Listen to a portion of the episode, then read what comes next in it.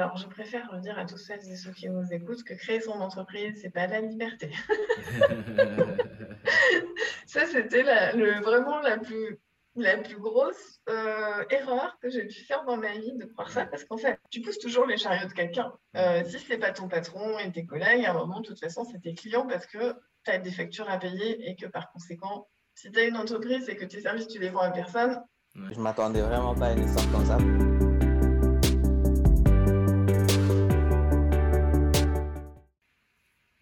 Bonjour Sandrine.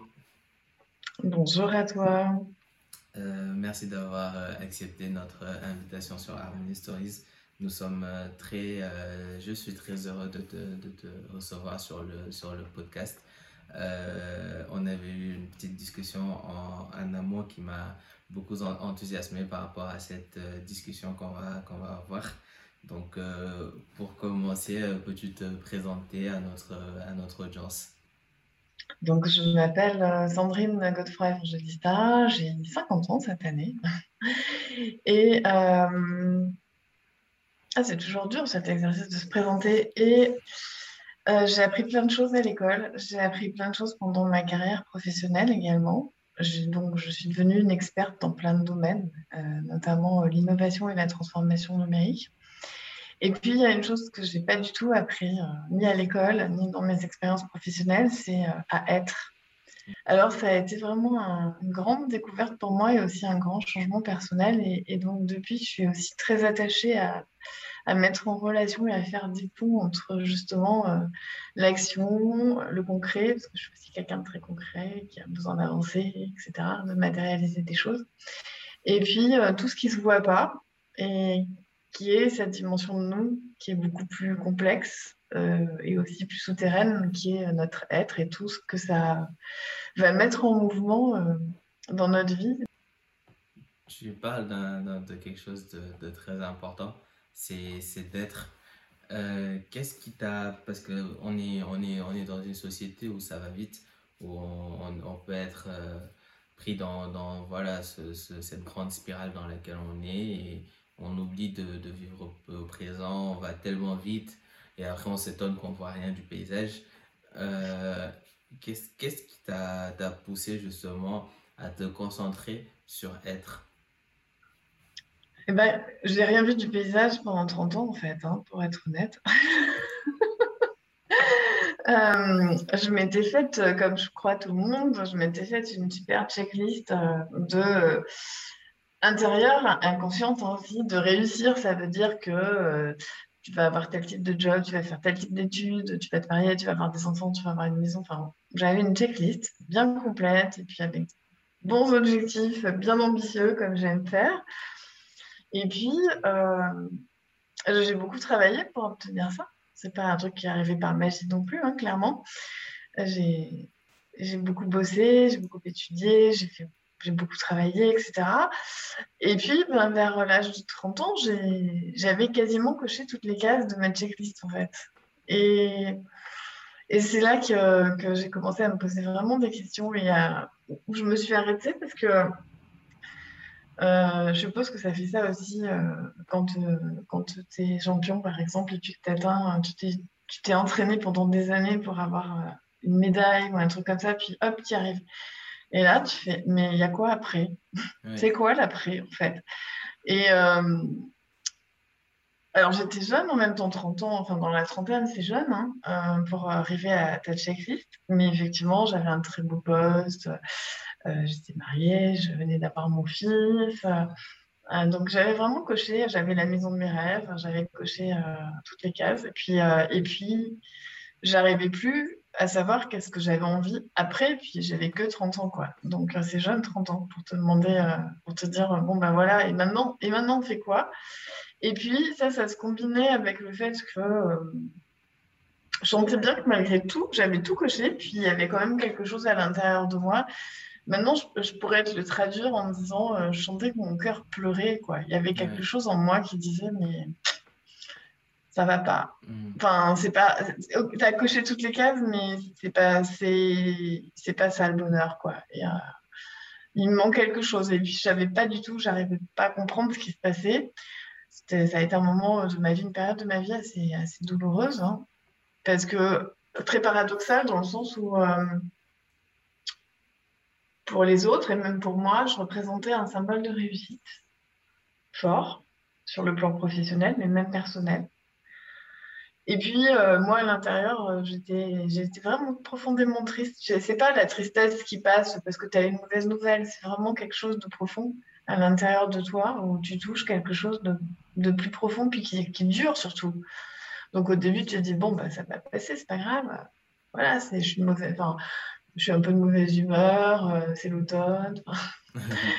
puis, non, ça passe pas, quoi. Et, et, et donc, bah là, j'ai, je me suis dit qu'il y avait autre chose. Quoi. Tu vois, ça a été vraiment un déclencheur de, de me dire Ah, il y a un truc que je ne comprends pas, mais il faut que j'aille comprendre ce qui est en train de se passer à l'intérieur de moi, parce que je sens que c'est quelque chose d'important. Euh, à quel moment, parce que enfin, souvent on a, on a ce truc en, en nous-mêmes qui, qui au début nous prévient, qui nous, qui nous, qui nous lance des, des petites alertes. Et souvent, on attend qu'il crie pour, euh, pour, euh, pour, réagir. Et là, tu parles de, de ton cœur qui, qui pleure. Est-ce qu'il y avait des signaux euh, antérieurs que tu as, que as négligés ou que tu as mis sous le, sous le tapis avant que ça, ça, ça éclate de cette manière-là si forte?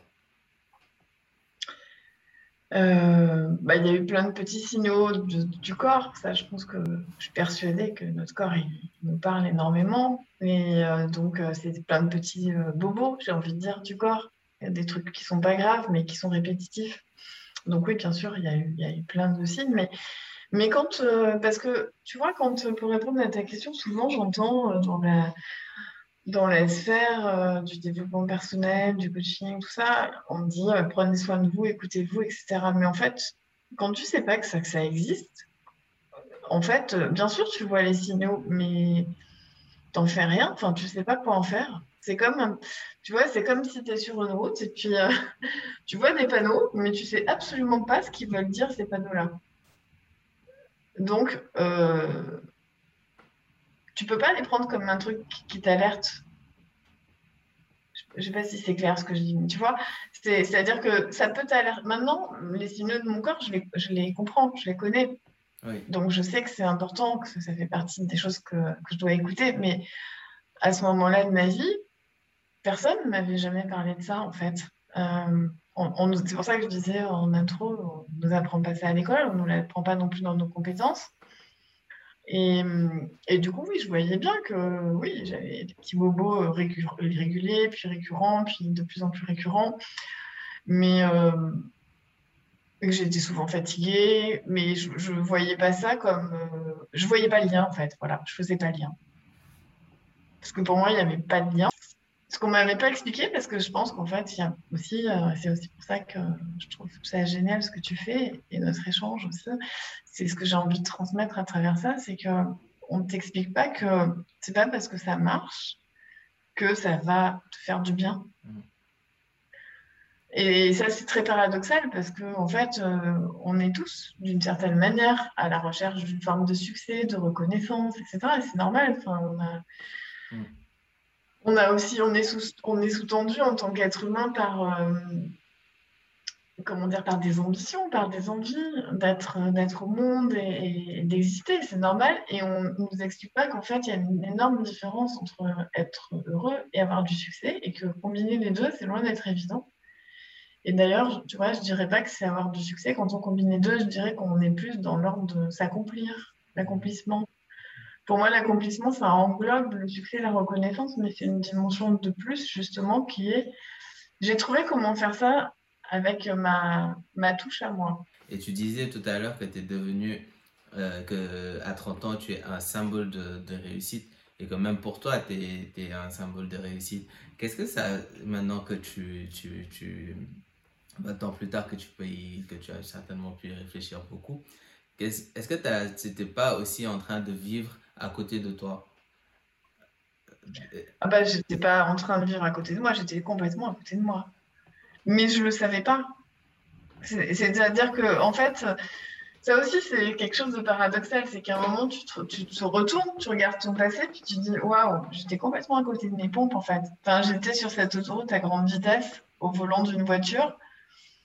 Mais euh, et en même temps, j'étais pas complètement à côté de mes pompes. C'était euh, cette première partie de moi euh, qui allait amener à la deuxième. Je, je pense pas qu'on puisse. Enfin, en tout cas, je connais, je connais personne. Ça veut pas dire que c'est pas possible. Mais moi, j'ai jamais rencontré dans ma vie des personnes qui sont passées directement dans la deuxième, dans cette deuxième phase plus profonde en fait tu vois, dans les gens que j'ai rencontrés, que ce soit sur le plan amical, professionnel, mes clients, les gens que j'ai pu accompagner aussi, euh, malheureusement ou heureusement, il y a toute cette première partie. Et puis, à un moment, il y a un événement qui vient de déclencher. Il y a un mur d'une façon ou d'une autre, que le mur, il soit une maladie, qu'il soit le décès de quelqu'un de proche de toi, qu'il soit euh, un divorce, que ce soit aussi, euh, et puis professionnellement aussi, euh, souvent le mur, c'est tu te fais virer d'un job alors que tu as mis énormément d'énergie, tu as mis ton cœur, tu t'es investi, tu croyais à fond. et tu vois, mais il y a toujours un moment, un truc qui vient te, te réveiller. C'est-à-dire que j'ai jamais vu, j'ai jamais croisé de personne dans ma vie qui s'était réveillée sans un événement extérieur qui vient secouer très fort ton système et qui d'un coup t'oblige à, faire un pas de côté pour, euh, pour te dire wow, attends, qu'est-ce qui se passe là? Il y a un truc, euh, y a un truc qui ne va pas. Euh, et pour pouvoir commencer à aller un peu plus dans la profondeur de ton être. Parce que on est configuré comme ça. Enfin, ce que tu vois, après, j'ai aussi comme tu, le précisais, euh, pas mal euh, étudié, etc. Et aussi, ce qui est intéressant euh, de comprendre au niveau neurophysiologique dans les neurosciences, par exemple, c'est que on est vraiment des ordinateurs codés. On a 95% de nos croyances qui sont complètement inconscientes, en fait. Donc, de nos comportements qui sont complètement inconscients. Et, et c'est lié euh, à notre éducation, à ce qu'on a appris à l'école, à plein de choses. Donc, on a tous des codages qui sont différents en fonction de qui on est. Euh, mais il y a une chose qui est commune à tout le monde, indépendamment des codages. Et ça, quand j'ai compris ça, je me suis dit, wow, ça donne un autre regard sur la question que tu m'as posée. En fait, notre cerveau, il est là pour nous protéger. Donc, face à n'importe quelle situation, on est configuré comme ça de base. C'est-à-dire que ça, on ne va, pas pouvoir le changer. Quoi. Euh, dans n'importe quelle situation qu'on vit, il va regarder toutes les possibilités de trucs euh, difficiles, horribles, compliqués qui peuvent nous arriver. Et donc, il va mettre tous les codages qui vont bien pour pas qu'on y aille. D'accord? Et, c'est, et on est constitué comme ça physiologiquement ou neurologiquement. C'est-à-dire que c'est pas, euh, c'est pas quelque chose qu'on peut choisir. Donc, en fait, cette fameuse autoroute à grande vitesse, je crois que c'est en fait tous ces codages ben, tu les appliques inconsciemment, tu sais même pas que tu les as en fait. Tu vois? Donc euh, tu es assis dans un es assis dans ta voiture et puis en fait euh, tu es sur pilotage automatique, mais comme tu as les 5% que tu as l'impression de maîtriser, tu as l'impression de conduire. Oui, oui, oui. Donc tu conduis. Et, c'est toi et c'est toi aussi, c'est-à-dire que ces 95% là, c'est toi aussi. Donc, euh, quand on dit euh, j'étais pas au volant, en fait, j'y étais, mais j'étais, je connaissais pas cet équilibre-là. Puis, euh, j'avais beaucoup moins de. Les codages, en fait, comme je les connaissais pas, je savais pas que j'étais en pilote automatique. J'avais vraiment l'impression de, conduire la voiture à ce moment-là. Mmh. Et si à ce moment-là, tu m'avais dit, mais regarde, tu es en pilote automatique, j'aurais dit, mais n'importe quoi. Enfin, bah, pas du tout, en fait. Et tu disais tout à l'heure dans, dans les par rapport même à ta vie ou les gens que tu as qui t'avaient parlé ou accompagné, tu dis qu'il y a souvent euh, la deuxième, cette deuxième phase-là, cette deuxième n'arrive jamais entre guillemets seul. Il y a un événement déclencheur, euh, soit une maladie ou, ou, autre. Il y a un événement euh, qui va déclencher le fait qu'on réalise et qu'on commence cette, cette deuxième phase-là. C'était quoi cet événement-là pour, pour toi? Ouais, ça a été plein de. Moi, ça a été une suite de trucs en fait. Hein. Euh, j'ai un peu cumulé puisque euh, ça a été euh, d'abord un, presque un burn-out. Je suis pas allée jusqu'au burn-out, mais j'étais quand même pas très loin. Et puis un divorce cumulé, donc j'ai un peu groupé. en fait, c'est tous, ces, tous ces trucs qui, à un moment où tu te dis, mais waouh, en fait, je suis vulnérable. Ça te renvoie à ta vulnérabilité, à ton impuissance en tant qu'être humain. Ce qui n'est pas évident à les regarder. Hein. C'est pour ça d'ailleurs que l'on est. C'est pour ça qu'on est en pilotage automatique. Il n'est pas con, notre cerveau. Il veut nous protéger de, de ça parce que faut, faut pas se raconter d'histoire, c'est pas des moments sympathiques.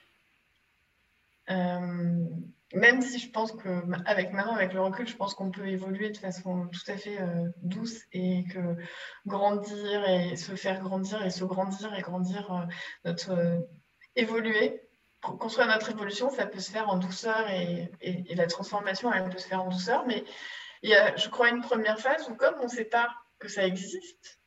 Et du coup, en, ad en, adoptant justement cette, cette manière de, de penser-là, à quel point change ta vie? Est-ce que tu changes de, cadre professionnel? Est-ce que tu te dis, bah, je vais aller dans un métier qui me permet de ralentir et de plus avoir de focus sur être, être dans, d'être dans, dans, dans, dans, dans ton parler Comment es-tu réaliste, euh, je veux dire, euh, hors des pensées et plus dans, dans la réalité? Comment se transforme ta vie?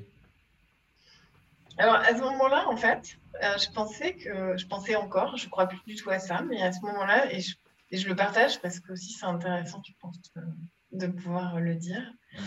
Je pensais que si je changeais de cadre professionnel, alors euh, j'allais régler le sujet.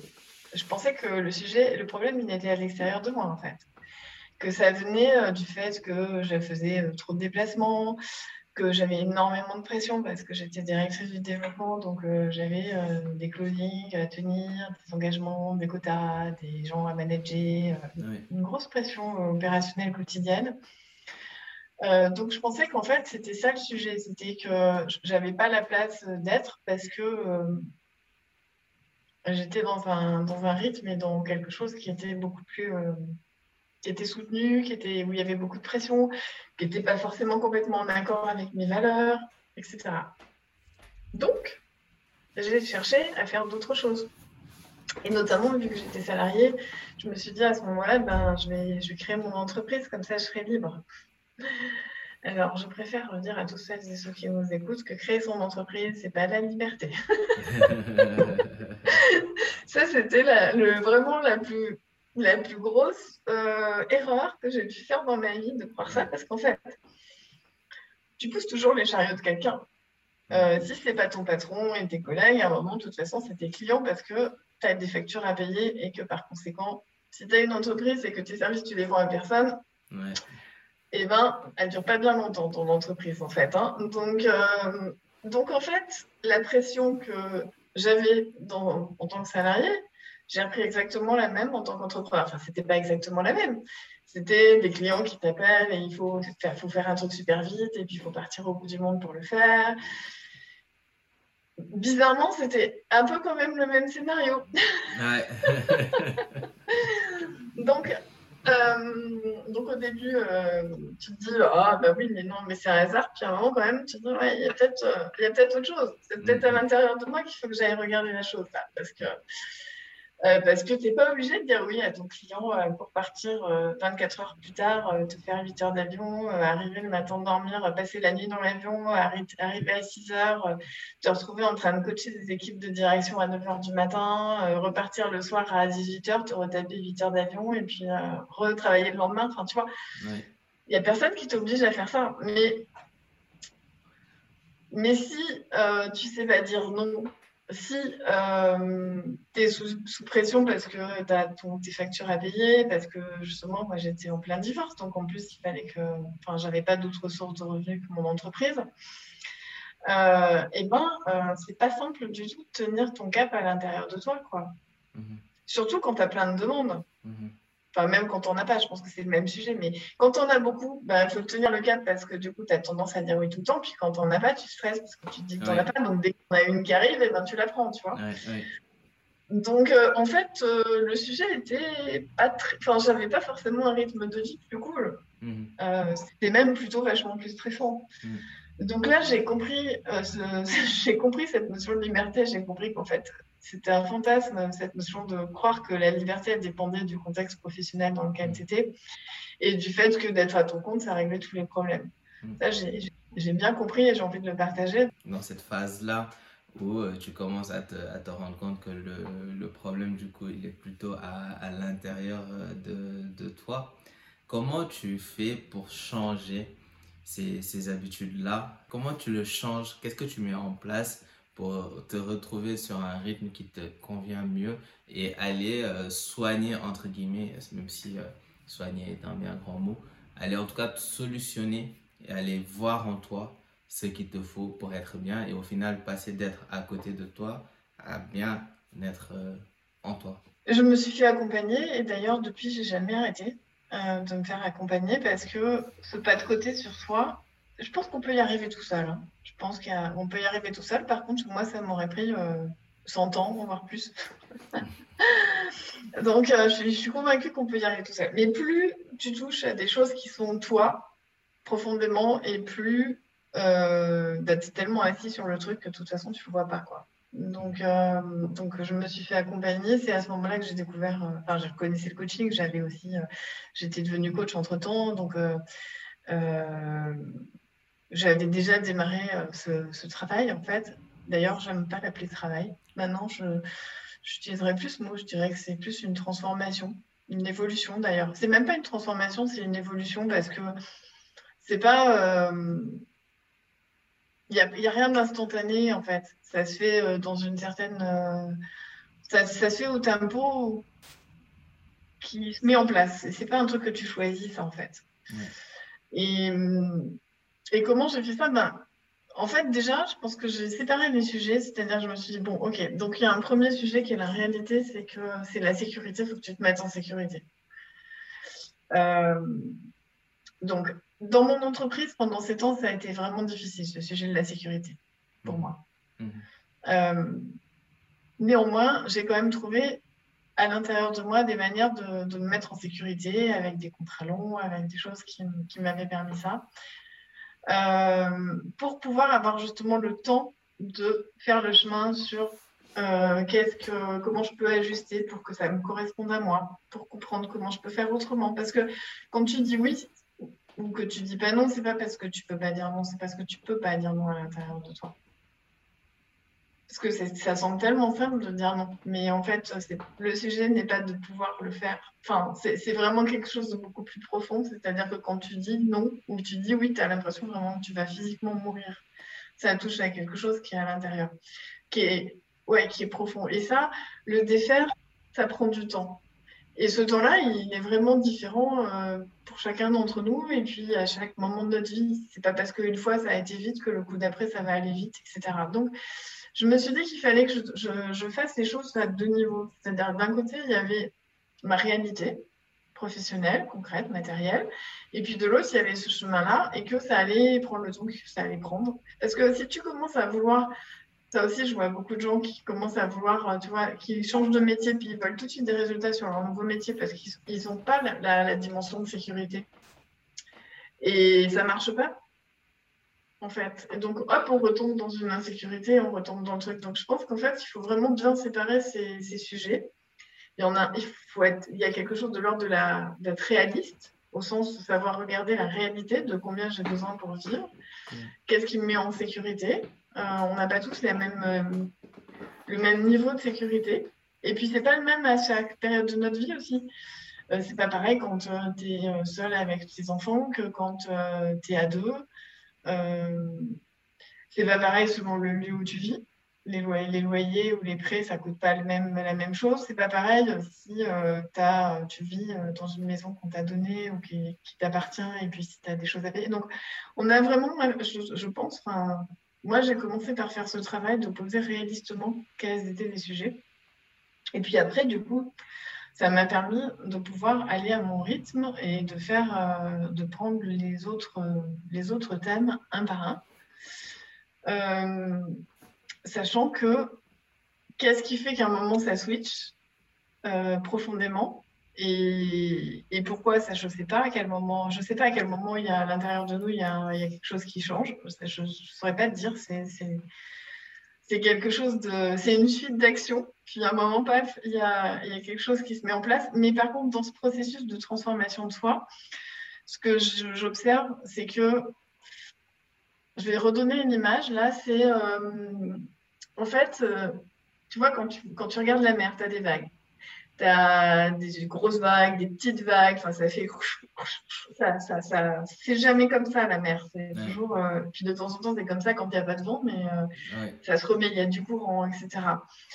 Et euh, si tu regardes ta, ta vie, de, si tu, imaginons que tu te mets juste au niveau des vagues, tu regardes ta vie et tu es sur la vague. Alors, ta vie, elle va faire ouh, ouh, ouh, ouh, ça va bouger beaucoup. Quoi. Et puis, alors, en plus, s'il y a beaucoup de courant, beaucoup de vent et que c'est les grandes tempêtes, je te raconte pas. et il y a un autre endroit à l'intérieur de soi, et c'est pour ça que je me suis fait accompagner et, et que j'ai cherché ça. Il y a un endroit à l'intérieur de soi, c'est comme si tu étais dans les profondeurs de la mer. Alors, il y a toujours les courants, tu sens dans les profondeurs, hein. tu sens toujours le courant. Tu sens le chaud, le froid, il y a des courants. Mais ça bouge pas. Enfin, ça bouge, ça, oscille très légèrement. Mais tu fais plus, tu te laisses plus embarquer par les vagues. Et en fait, moi, c'est ça que j'ai été chercher. Et c'est ça que je continue à chercher parce que je crois que c'est le chemin, c'est tout un chemin de vie. Hein, euh, pour vivre à partir de cet endroit-là. Et donc agir à partir de cet endroit-là. Mhm. Ouais, c'est important, euh, c'est important, je trouve, de, d'aller chercher ouais, cet espace de profondeur en nous. Et au moins, à défaut de le trouver pour tout le temps, d'avoir des espaces de calme et des espaces où on est capable de faire un pas de côté pour prendre. Euh, pour, euh, pour regarder les choses autrement et puis pour vraiment prendre le temps de, de ressentir ce qu'on ressent, ce qui est juste pour nous, ce qui fait sens pour nous. Et puis au contraire, de, laisser euh, les choses qui, même si 99% euh, des gens le font, le pensent, euh, etc., ben ouais, mais ça, moi, ça ne me correspond pas, alors je ne vais, pas le, vais pas faire de la même façon. Jamais trop haut, jamais trop bas. Toujours essayer d'être là. Et c'est vrai que si on est à la surface, on ne peut jamais être là parce qu'on suit le mouvement. En s'enfonçant, on peut, on peut trouver ce, milieu-là et, pouvoir. Après, c'est c'est très imagé comme façon de dire. Certains diront c'est un peu utopiste, mais c'est des, des, aspirations et c'est un endroit, un, état euh, où on essaie d'aspirer et d'être. Et tu parles euh, justement euh, de la, de, la, de la cause du climat sur lequel on a souvent des différents, différents discours, certains anxiogènes, certains traits qui font peur. Et souvent, comme disait Arthur ici, quand on a quand on, on, nous peint cette, cette, euh, cette image-là euh, qui, fait, qui fait peur, souvent on n'a pas trop envie d'y mettre les pieds et au contraire, ce qu'il prêche lui, c'est qu'il faut un, projet de société. Euh, est-ce que, selon toi, qu'est-ce qui manque aujourd'hui à, à, à l'écologie et tel qu'on nous le vend, entre guillemets? Je crois que ce qui manque, c'est le cœur. Parce que, en fait, on nous vend des choses qui nous font très, très peur et qu'on comprend très bien dans notre scandale qu'on comprend très bien et en même temps qui ne parle pas. Parce que euh, je pense qu'aujourd'hui, euh, tout le monde euh, a une idée de ce que c'est que le CO2, des tonnes de rejets, de tout ça. Et puis, et si moi je te dis, alors ce que tu as fait, c'est 150 000 tonnes de, de, de CO2 dépensées, ça ne va pas provoquer grand-chose à l'intérieur, enfin, ça ne va pas provoquer grand-chose. Peut-être, enfin, tu, peut-être que tu pourras comprendre, et te dire ouais bah c'est pas bien ou c'est trop ou voilà. Mais ça va très vite t'emmener dans ouais mais concrètement je peux faire quoi? En fait je crois que c'est ça. Et c'est pour ça que je dis ça ne parle pas au cœur parce que le enfin on est face à un truc qui est, qui est tellement c'est même plus une montagne c'est des montagnes c'est un massif de montagnes géants. Et on se dit bah oui mais moi mon échelle je peux rien faire en fait donc, euh, on se sent euh, très impuissant par rapport à ça. Parce qu'on essaye de le prendre avec la tête, avec le mental, effectivement, face aux chiffres et face euh, à la situation. si on le remet dans, de la logique, dans de la pensée rationnelle, dans, dans des prévisions, dans des statistiques, etc., c'est complexe de se positionner à titre personnel. Donc, on a tendance à attendre que ça vienne de l'État, de, d'acteurs extérieurs qui ont le pouvoir de décision de faire bouger les lignes à grande échelle. Et je ne suis pas en train de dire que ça ne nécessite pas que ces acteurs se mettent en mouvement. Ce n'est pas ce que je suis en train de dire. Moi, je suis juste en train de me dire, moi, en tant qu'individu, face à ça, qu'est-ce que je peux faire? Je vais, Tu vois, par exemple, euh, si je te pose la question, est-ce que tu penses que euh, si tu as des enfants, est-ce que tu penses que euh, c'est plus écologique d'utiliser des couches lavables ou des couches euh, qui sont industrielles? Spontanément, on a envie de répondre des couches lavables. Oui, oui. D'accord? Si on prend, si on prend les statistiques réelles de l'impact euh, des couches lavables, sachant qu'il faudrait, euh, là je suis en train de très très caricaturer parce qu'en vrai il faudrait regarder quel est le produit, avec quelle matière, ça vient d'où, est-ce que c'est local, les coûts de transport. D'accord Déjà, c'est tellement systémique que déjà de calculer ça, c'est déjà d'une complexité. Mais aujourd'hui, on a quand même des études qui, qui montrent que globalement, les couches lavables, c'est pas, pas plus écologique que les couches. Euh, en fait, que pour Ouais, que tes couches lavables elles soient efficaces, il faut que tu aies beaucoup d'enfants. Donc, euh, en gros, c'est efficace pour une crèche, c'est efficace pour des structures euh, qui, qui, ont un nombre d'enfants euh, suffisant. Mais si tu as un enfant, alors en vrai, c'est pas plus écologique. Mmh. Mais, et c'est là que j'arrive pour répondre à ta question, ce qui est par contre très important, c'est que si tu utilises les couches lavables, alors tu vas rentrer dans une notion de réemploi tu vas rentrer dans une notion de faire toi-même les choses. Tu vas te sentir acteur du truc. Alors peut-être que sur le plan global, écologique, ça ne change pas grand-chose, mais sur le plan de toi, ta contribution et, et, la prise de conscience de cette transformation et de comment tu peux agir dessus, elle est majeure. Parce qu'une fois que tu auras fait ça avec les couches lavables, peut-être tu passeras aux lingettes, euh, lavables. Et puis peut-être qu'après, tu te diras que tu vas composter. Et puis, euh, tu vois, tu vas, tu vas te ressentir dans l'action et dans la capacité d'agir à ton échelle à toi. Et ça me, ça me mène à ma, à, ma, à ma, dernière question parce que on, on, est justement dans cette, dans cette dans, cette, euh, dans ce climat-là où le discours il est de plus en plus présent. Et on voit maintenant, on nous en parlait dans les années 2000, attention, ça va changer.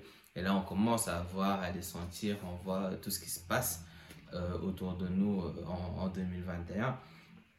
c'est quoi ton, ton, ton, ton, message aux plus jeunes, si tu veux dire, je sais pas, à, à ton enfant, à un neveu, une nièce? Qu'est-ce que tu lui confierais? Euh, pour aller naviguer cette, euh, ce futur-là qui nous, qui nous attend Je pense qu'en fait, euh, ce que je dirais, c'est sois toi-même. Et, je crois que, en tout cas, moi, quand je regarde mon fils, il a 21 ans, tu vois, je crois qu'il a bien compris. Et je crois que dans les jeunes générations, ça, moi, je trouve ça génial, c'est qu'ils savent ce qu'ils sont. Enfin, ils savent ce qu'ils veulent pas, en tout cas. Des fois, ils savent pas forcément ce qu'ils veulent, mais ce qu'ils veulent pas, c'est vachement clair.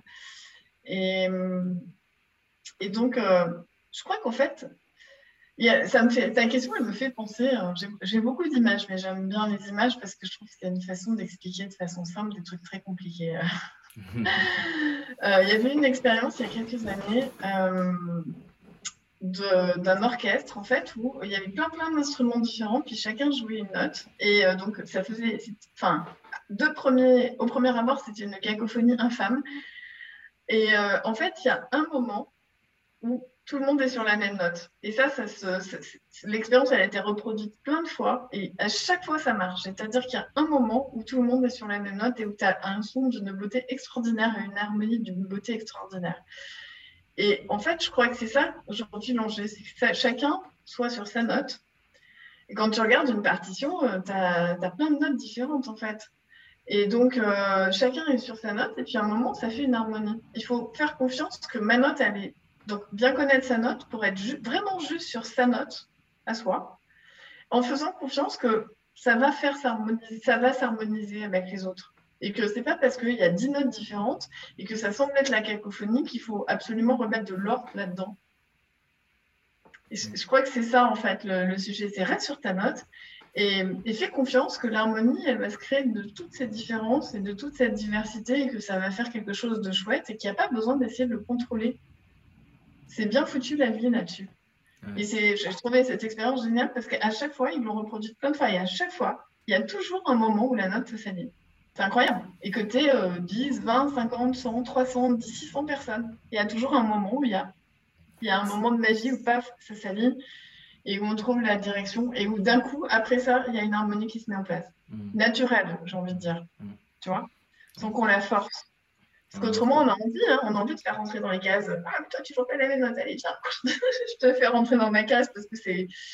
Ah, ça sonne mal à mon oreille, c'est dissonant, quoi. Euh, je suis content d'avoir pu euh, discuter avec toi. Je te remercie encore d'être euh, d'être venu nous partager tout ça. Je retiens que faut, faut faire à mon niveau, à ces jeunes âges où on commence dans, dans la vie, dans la vie professionnelle, de faire gaffe à ne pas vivre à côté de, de soi, d'être à côté de qui on est et de fantasmer sur, sur des vies différentes, même si ça, ça on ne dit à personne de ne pas être ambitieux, de ne pas vouloir atteindre certains niveaux de, de réussite, mais il faut essayer aussi de, de, de, de, ne pas passer à côté de certaines choses qui sont essentielles, qui sont fondamentales à qui nous sommes. Donc merci d'avoir porté ce message-là et je te laisse le, mot de la fin. Bah, écoute, j'avais envie de te remercier pour la qualité de ta présence, de ton écoute. Et puis la pertinence de tes questions, de tes reformulations. Et puis j'ai, écoute, j'ai vraiment pris beaucoup de plaisir, ce qui est essentiel. Et j'ai aussi et vraiment aimé euh, le rythme euh, qu'on a pu euh, jouer ensemble parce que tu vois, c'est, on a pris le temps, quoi. On a pris le temps d'avoir un vrai échange, d'avoir une vraie conversation.